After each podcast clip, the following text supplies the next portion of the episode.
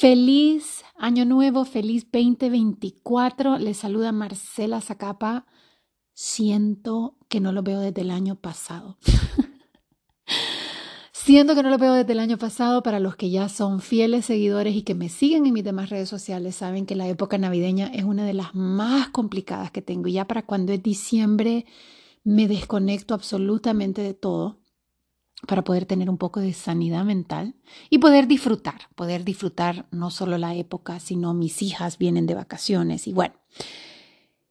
Y les cuento que este 2024 estoy bien emocionada. Cada año, ¿verdad que cuando uno va empezando el año nuevo como que como que ves para atrás y ves los logros que normalmente los logros vienen después de pruebas, de momentos difíciles, a veces de momentos que te equivocaste y saliste mejor.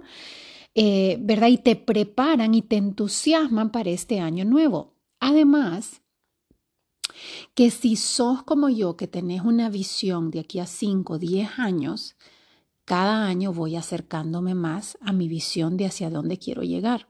Mm, eso no se los he compartido con ustedes todavía, pero quiero, obviamente, espero que sea obvio y, y claramente, quiero dedicarme un poquito más a esto, a hablar de temas poquito más profundos, que tengan más, más allá de la decoración, que tengan que ver con la eternidad, que tengan que ver con su palabra, que tengan que ver con su verdad. Nada, pocas cosas me llenan más que poder compartirles la verdad de Dios, que es viva y que de verdad nos trae tanta libertad y tanta salvación.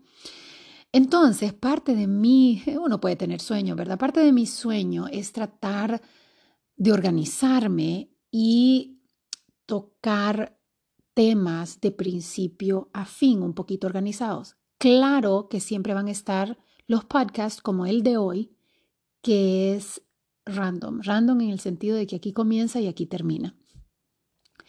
Anyways, no le voy a seguir hablando de los planes porque quiero enfocarme en el mensaje de hoy, que en mi cuenta de TikTok, que es Marcela Podcast, Estoy tratando, y lo que quiero hacer este año es hacer videos cortos de los podcasts que yo ya estoy subiendo, porque ustedes saben cómo hay gente que no puede escuchar 10 minutos, pero sí te escucha dos.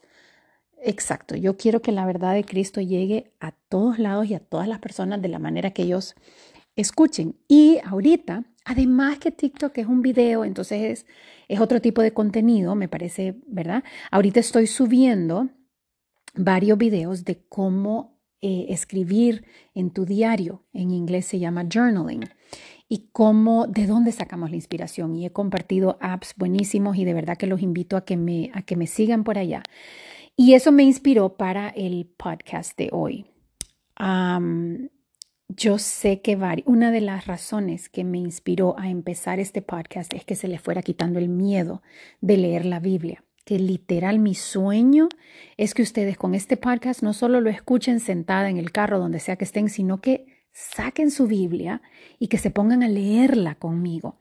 Que, que me cuestionen lo que yo digo y que vayan a leerlo y que digan, Dios mío, es cierto, ella lo leyó de acá, esto es lo que dice, tal vez en otras palabras, porque ya saben que yo parafraseo, pero esto es lo que dice la Biblia y que le vayan entendiendo y que se vayan enamorando de ella.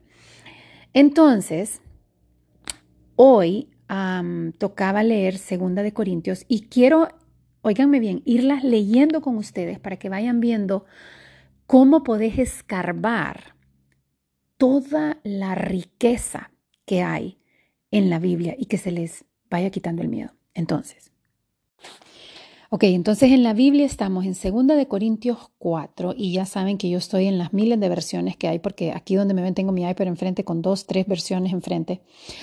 Y cuando empezás el título dice tesoros en frágiles vasijas de barro. Tesoros en frágiles vasijas de barro. Y yo solo leo eso y digo, wow, qué espectáculo este título para comenzar el año nuevo. Ubicados. ¿Sabes? O sea, habla de, para mí pienso que habla de nosotros, así, a buena, a ojo de buen cubero. Yo digo tesoros en frágiles vasijas de barro. Y de verdad que eso es la vida. Y cada año que pasa, yo no sé si esto les pasa a ustedes o es que yo ya me estoy poniendo vieja, pero cada año que pasa vos decís, ¿qué traer este año? Uno cuando, cuando va terminando el año te fijas de esos videos que van diciendo, y este año perdimos, ah, y empieza a salir ese montón de fotos. Y ahí a veces me doy cuenta de decir, no, murió este actor. Y de verdad que el año nuevo, cuando cierra uno dice, llegué a otro año. Y, tal vez solo en Año Nuevo es que nosotros nos recordamos de la fragilidad de la vida. Entonces, cuando yo leo este título, yo digo, qué gran verdad. Nosotros somos un gran tesoro, pero estamos en frágiles vasijas de barro. De ahí nomás me ubica. Entonces empieza. Por lo tanto, ya que Dios en su misericordia nos ha dado este nuevo camino, aquí está hablando de el el Viejo Testamento versus el Nuevo Testamento, el pacto anterior y el pacto nuevo, que es a través de Jesucristo. Entonces dice, ya que Dios en su gran misericordia nos dio este nuevo camino, oigan qué bello, nunca nos damos por vencidos. Esa frase Primero dos cosas. Como estoy ligado a journaling, yo pensaría tesoros en frágiles vasijas de barro. Inmediatamente me pongo a dibujar una vasija de barro imperfecta, frágil, con huecos y adentro un tesoro de gran valor. Y segundo esta frase, Nunca nos damos por vencidos. Yo no sé por lo que ustedes están pasando. Yo no sé si tuvieron un año bueno, un año malo, si están agotados, si están con ánimo, si están desanimados. Pero esta frase, nunca nos damos por vencidos, un poquito antes, porque siempre me gusta leer el contexto, contexto dice, como tenemos esperanza, somos atrevidos. Qué cosa más bella. O sea, no nos damos por vencidos porque tenemos esperanza. Wow. Entonces dice, rechazamos todas las acciones vergonzosas y los métodos turbios. No tratamos de engañar a nadie ni de distorsionar la palabra de Dios. Decimos la verdad delante de Dios y todos los que son sinceros lo saben bien. La versión en inglés dice, nosotros no nos damos por vencidos, más bien ya no estamos haciendo las cosas vergonzosas y en secreto. Y cuando yo oigo esta palabra secreto, de verdad que el enemigo crece en la oscuridad. Todas esas cosas que nosotros decimos, eso no lo puedo contar. Es que eso no lo debería de contar. Es que eso, mm, mejor quédate callada. Esto tiene que ser un secreto que me voy a llevar a la tumba. Aquí la Biblia te dice, no nos damos por vencido y más bien sacamos las cosas a la luz. Sacamos las cosas a la luz. Porque la vergüenza está en la oscuridad. Una vez que usted confiesa, una vez que usted saca de la oscuridad todo aquello que te mantiene atado, que te mantiene en la oscuridad, ahí es donde empieza a haber esperanza. Porque te das cuenta, primero, que tenemos un Dios que te ha perdonado cualquier cosa que vos hayas hecho. Y segundo, que solo somos libres cuando vivimos con la verdad.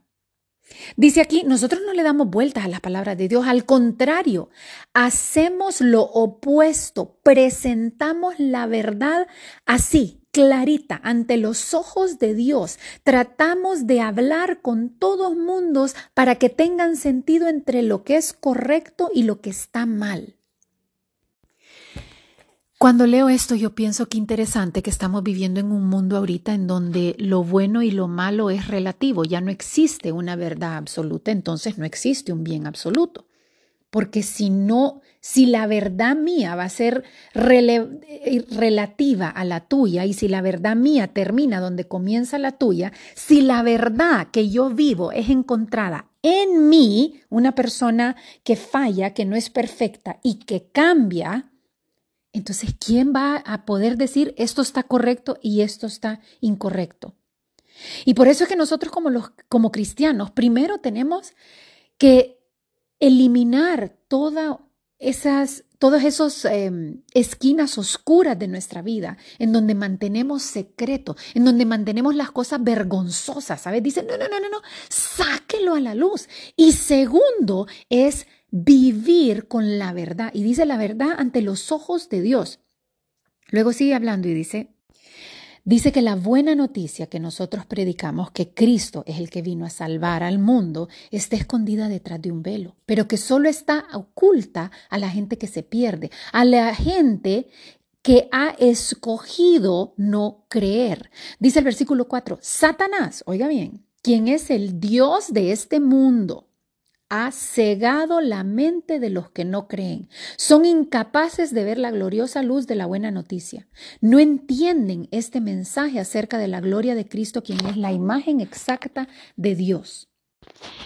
Este es un versículo controversial, pero ahí está. No le podemos, como dice aquí, nadie está tratando de engañar ni distorsionar la palabra de Dios y ahí está clarito. Segunda de Corintios 4, eh, versículo 4. Satanás, quien es el Dios de este mundo.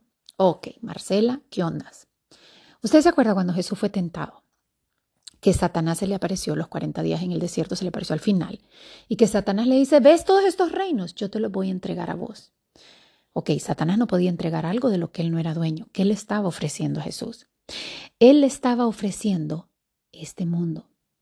Y antes de que usted diga, bueno, pero, pero esa no es tentación, porque Jesús al final eh, pues él sabía que el reino glorioso del cielo era mejor que este mundo. Escuche bien lo que usted está diciendo. Porque aquí estamos hablando que hay dos mundos y, y lo vamos a ver más adelante. Está el temporal, el que hoy está y mañana no está, y está el eterno, el celestial, el que siempre ha estado y el que siempre va a estar. Y aquí Satanás cuando lo tentó le estaba diciendo, hagamos un cambio, cambiemos. Yo te doy eh, yo te doy el que es mi mundo, porque acuérdense que con la caída, con la caída de Adán, el hombre le entregó el dominio a Satanás porque cayó al pecado. Entonces Satanás es el Dios con D pequeña, no de grande, de este mundo. Entonces Satanás le estaba diciendo, yo te doy mi mundo, el que tengo temporalmente, y vos dame el tuyo, el que es eterno. Y si era tentación, porque imagínese nosotros ahorita que tenemos todas las redes sociales a la palma de la mano y vemos esas atrocidades que ocurren en todos lados del mundo. Y a veces hay cosas que vos decís, no, no, no, no, es que yo esos videos no los puedo ver porque no lo tolero, no, no puedo verlos. Jesús, Dios, el Espíritu Santo, no solo lo ven todo, lo saben todo, lo escuchan todo, el corazón más dañado, más malo, lo saben sus pensamientos, saben sus sentimientos. Jesús en ese momento que Satanás lo estaba tentando, sabía de todas las guerras, sabía del holocausto, sabía de Gaza, sabía de los judíos, de los árabes, de todas las matanzas, de todas las violaciones, sabía de toda la maldad y la oscuridad que iba a reinar en este mundo. Imagínese un mundo en donde no hay, no hay pleito, no hay envidia, no hay corrupción, no hay violencia. Ese era el intercambio que Satanás le estaba pidiendo. Ah, pero Jesús sabía que lo que le estaba entregando Satanás era una vasija de barro, linda, inmensa, fuerte, se ve fuerte, preciosa por fuera. Pero lo que Jesús tenía era un tesoro. Jesús estaba claro en qué era lo que valía. Y no era lo temporal, no era lo externo, era lo interno. Entonces él dijo, no,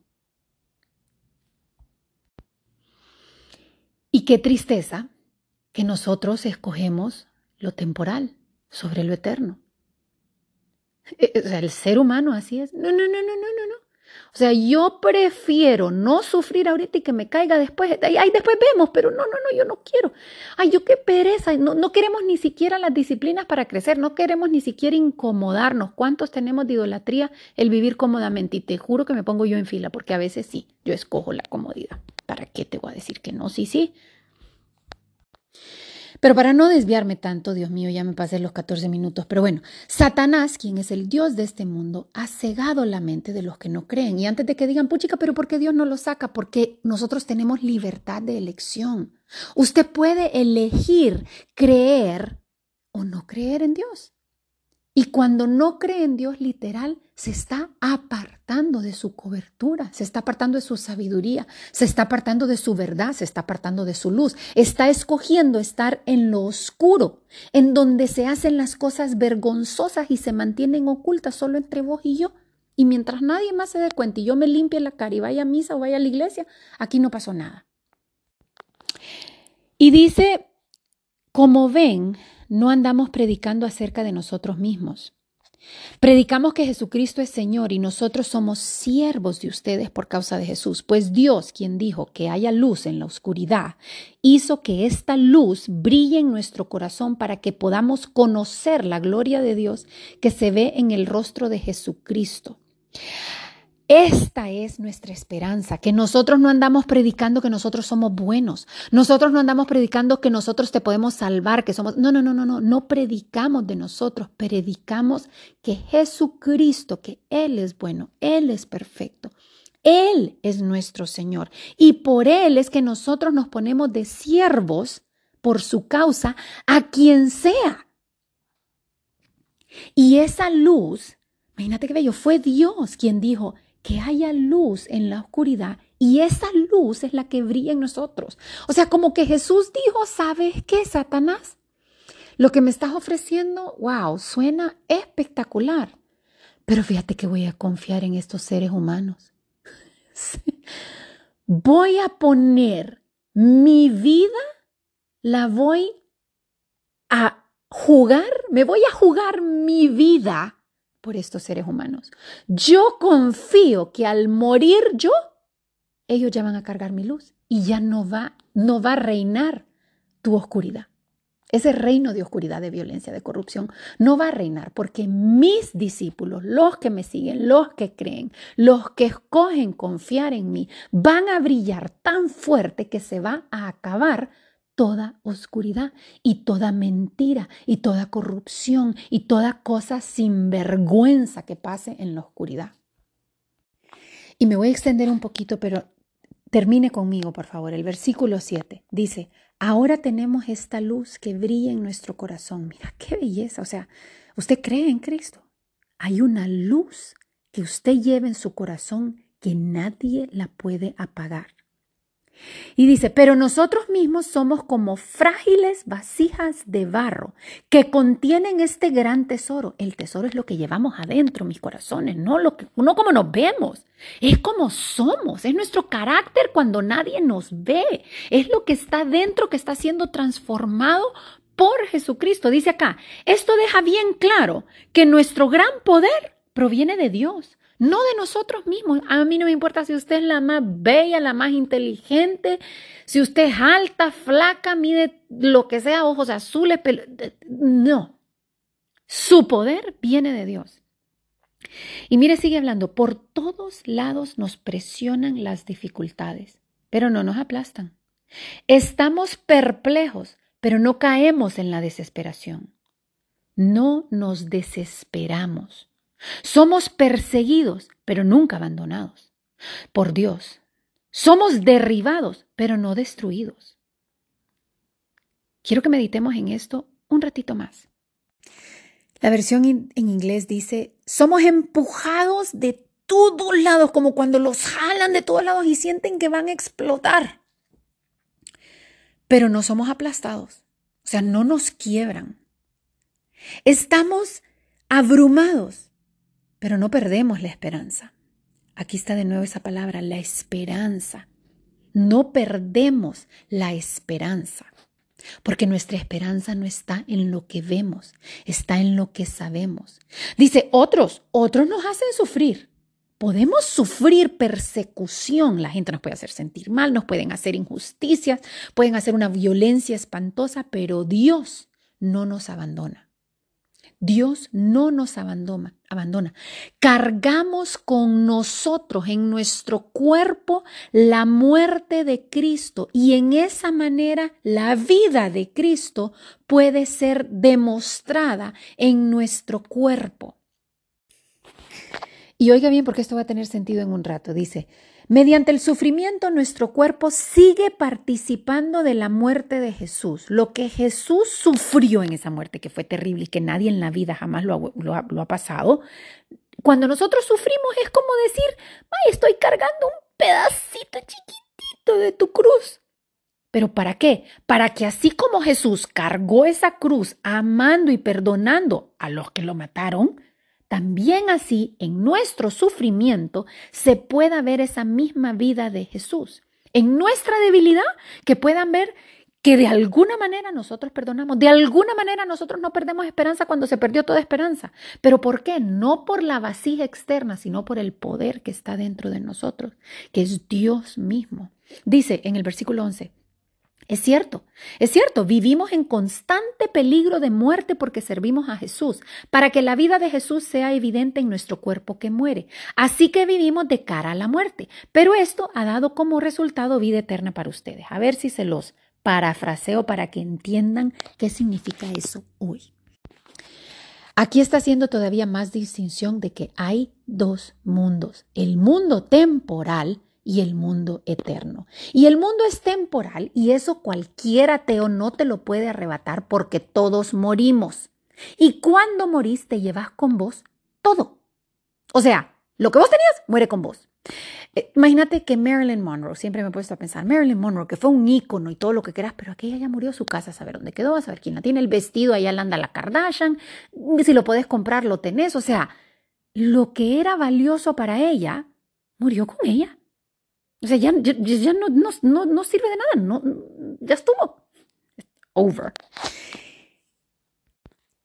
Y acá es algo interesante porque ellos de verdad estaban en peligro de muerte. O sea, de verdad que en ese entonces servir a Cristo era, hey, eras perseguido. Eras, en, aquí te lo está hablando Pablo. Pablo había sido encadenado, había sido azotado. ¿Qué no le habían hecho al pobre Pablo? Entonces, esto era cierto. Sin embargo, ¿Acaso no es cierto para todos? Ah, te deslizaste bañándote, te pegaste en la cabeza y te moriste. O sea, la verdad es que la muerte está en la esquina de todos. No, no es que, ay, pero es que si yo sigo a Cristo, entonces, ay, no, y me va a venir una persecución, quién sabe, ¿para qué irme incómoda, mamita? Si podés morir mañana, ahorita, en este segundo. Me acuerdo cuando mi papá estaba grave, le tenía terror a la muerte. Yo le decía, papá, le puedes tener terror y todo lo que quieras y puedes estar enfermo y al final yo salgo de aquí, me atropelló un carro y me morí yo. O sea, la muerte no, no es predecible. Nos pasa a todos. No es predecible, pero no se salva nadie. Y aquí lo que está diciendo es, ¿sabes qué? Tenés dos maneras de vivir la vida temporal. Viviendo como que si lo temporal es lo eterno, lo que Satanás le quería decir, hey, te, te cambio la mía por la tuya. Como que mira qué lindo lo afuera, qué lindo lo temporal, cómo nos dejamos llevar, porque es lo que vemos. Yo me dejo llevar a veces, claro, todos nos dejamos llevar y se nos olvida porque esto es lo que conocemos, lo otro es espiritual y uno lo ve muy místico. Sin embargo, creas o no creas en él, la muerte te viene. Y la pregunta es, ¿qué alimentaste? ¿Cuál fue tu creencia? ¿Qué fue lo que cuidaste? ¿A dónde pusiste tu, tu tesoro? ¿A dónde te la jugaste? ¿Por qué apostaste? ¿Apostaste por lo externo? ¿Por ese mundo temporal que es corrompible? ¿O apostaste por lo interno? Y esta, esta es la esperanza. El versículo 13 dice, sin embargo, seguimos predicando aunque tengamos, aunque nos maten, porque tenemos la misma clase de fe cuando el salmista dijo, creí en Dios. Yo creo en Dios. Por eso hablé. Usted no puede creer en Dios y quedarse callada. Eso no es creer en Dios. Eso es saber que existe un Dios. Ay, un Diosito lindo, pero hablar de Dios es porque vos decís, espérate, es que a mí no me lo han contado. Yo lo he vivido. Y, no puedo dejarte en oscuridad cuando hay una vida en abundancia, con luz, con propósito. Dice, sabemos que Dios, quien resucitó al Señor Jesús, también nos va a resucitar a nosotros con Jesús y nos presentará ante sí mismo junto con ustedes. O sea, hey, yo sé, así como ellos vieron que la vida de Jesús no terminó, sino simplemente se transformó porque ellos vieron. Piense ahorita en una persona que usted ha amado y que murió y que usted le dejó un gran dolor. Imagínese que ahorita entrara a la puerta de su casa, se sentara con usted a tomar café, semitas y que platicaran qué ondas. Y, pensaba que no me ibas a volver a ver, ¿verdad? Te tocame aquí. O sea, eso les pasó a estos discípulos, por eso decían, a mí no me importa que me maten. Si a mí la muerte ya no me, ya, ya no me da miedo, porque ya vi que, que, hay una vida más abundante, más completa después de la muerte. Y esto, este, pucha, esto era lo que comenzó el versículo, pero vieron que es imposible hablar de la Biblia rapidito. Dice, versículo 16, es por esto que nunca nos damos por vencidos. Es por esto que nunca nos damos por vencidos. Porque aunque nuestro cuerpo está muriéndose, mira esta gran verdad, nuestro cuerpo se está muriendo, quítelo de contexto, póngalo en cualquier lado del mundo y esa es una realidad. Aquí no hay mi verdad, la tuya, la... No, no, no. Nuestro cuerpo se está muriendo, no me importa cuánto Botox se ponga, no me importa la genética, qué bien se ve a los 90, tiene 90 y su cuerpo se nota el desgaste, o sea, el, el cuerpo se nota. Pero aunque nuestro cuerpo se está muriendo, nuestro espíritu va renovándose cada día. Y perdónenme, pero denme cinco minutos más porque esta es la parte más wow. Perspectiva. Vos no vas a descuidar tu vasija frágil de barro si no te das cuenta del tesoro que es conocer a Cristo. No lo vas a hacer. Y dice, nuestro cuerpo se está muriendo, nuestro espíritu se va renovando cada día. Pues nuestras dificultades actuales son pequeñas y no durarán mucho tiempo. Esto te lo decía Pablo, hombre que tenía todo potencial de ser lo mejor que el mundo podía ofrecer y lo consideró basura a la par de lo que Cristo le ofrecía. Lo dejó ir todo, su nombre, su reputación, su todo. Y te dice, ¿sabes qué? Lo que yo esté sufriendo, lo que vos podás sufrir en este mundo temporal y corrompible es nada. Es nada, porque en un abrir y cerrar de ojos, Marlene Monroe y toda su fama y todo su sufrimiento terminó. Y la verdad, la pregunta que, se, que te garantizo se hacen sus familiares y la gente que la quiso después de muerta no es, ay, cómo vivió, cómo sufrió la pobrecita, es, ¿será, será, será que ya está en paz? ¿Será que de verdad está en un lugar donde ya no hay sufrimiento? Ese es el anhelo nuestro de todos, porque todos anhelamos una eternidad. Fuimos creados para no morir. Y solo en Cristo no morís. Dice, todas estas dificultades pequeñas, que no duran mucho tiempo, nos producen una gloria que durará para siempre y que es de mucho más peso que las dificultades. ¿Por qué producen una gloria cuando vos sufrís? Porque cada vez que vos sufrís es como que vas cortando una atadura con este mundo. Como que te vas dando cuenta que en efecto nada de lo que vos creías que vale oro vale la pena. Porque al final, como decía Eclesiastés, eh, ¿quién era Salomón, el hombre más sabio, que decía, mira, todo esto eh, es como perseguir el viento. Al final no importa la fe que vos tengas, no importa en qué hayas puesto tu fe, la vida, la vida se encarga de mostrarte más adelante, cuando has vivido suficiente, que solo hay un oro que no se corrompe y es lo eterno. Y el único que ofrece vida eterna es Jesucristo. El único que resucitó de los muertos fue Jesucristo. El único. Entonces, ¿qué hacemos? ¿Cómo agarramos nuestra esperanza? Versículo 18. No miramos las dificultades que ahora vemos no, no, no, no, no. Cambiamos nuestra mirada y fijamos nuestra vista en cosas que no pueden verse. ¿Qué es las cosas que no puedes ver? Lo celestial. Lo celestial. ¿Sabes qué es lo celestial? Cuando algo te ha estado atormentando porque es sumamente vergonzoso, tenés toda la culpa y de alguna manera encontrás el valor y la convicción de confesarlo. A quien se tenga que confesar. Y de venir ante un Dios que no ves, pero que sabes que tiene que existir porque lo ves en toda su creación y entendés que sí existe su perdón, que sí existe esa resurrección después de la muerte y que sí hay una vida eterna. El poder perdonar a alguien que vos decís que es imperdonable. El poder amar a alguien que es inamable. No sé si se dice así, pero que es imposible de amar, pues.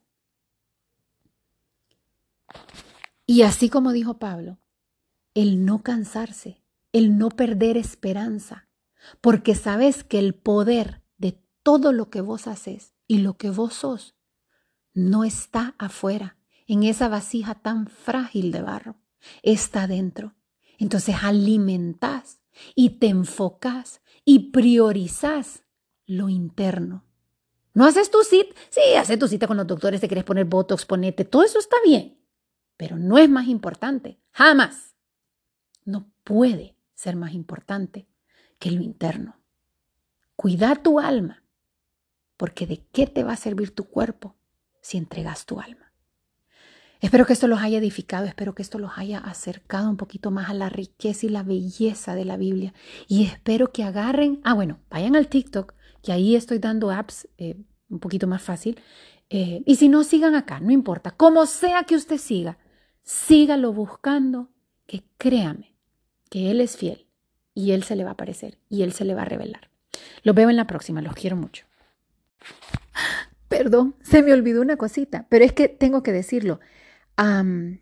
una de las cosas cuando estaba leyendo esto, aunque nuestro cuerpo está muriéndose, nuestro espíritu va renovándose cada día, esto, y no sé, tengo que decirlo, yo no sé si alguien está pasando por una enfermedad, por un dictamen terminal o alguien que querés está o acaba de fallecer. La muerte, la muerte es algo que todos vivimos.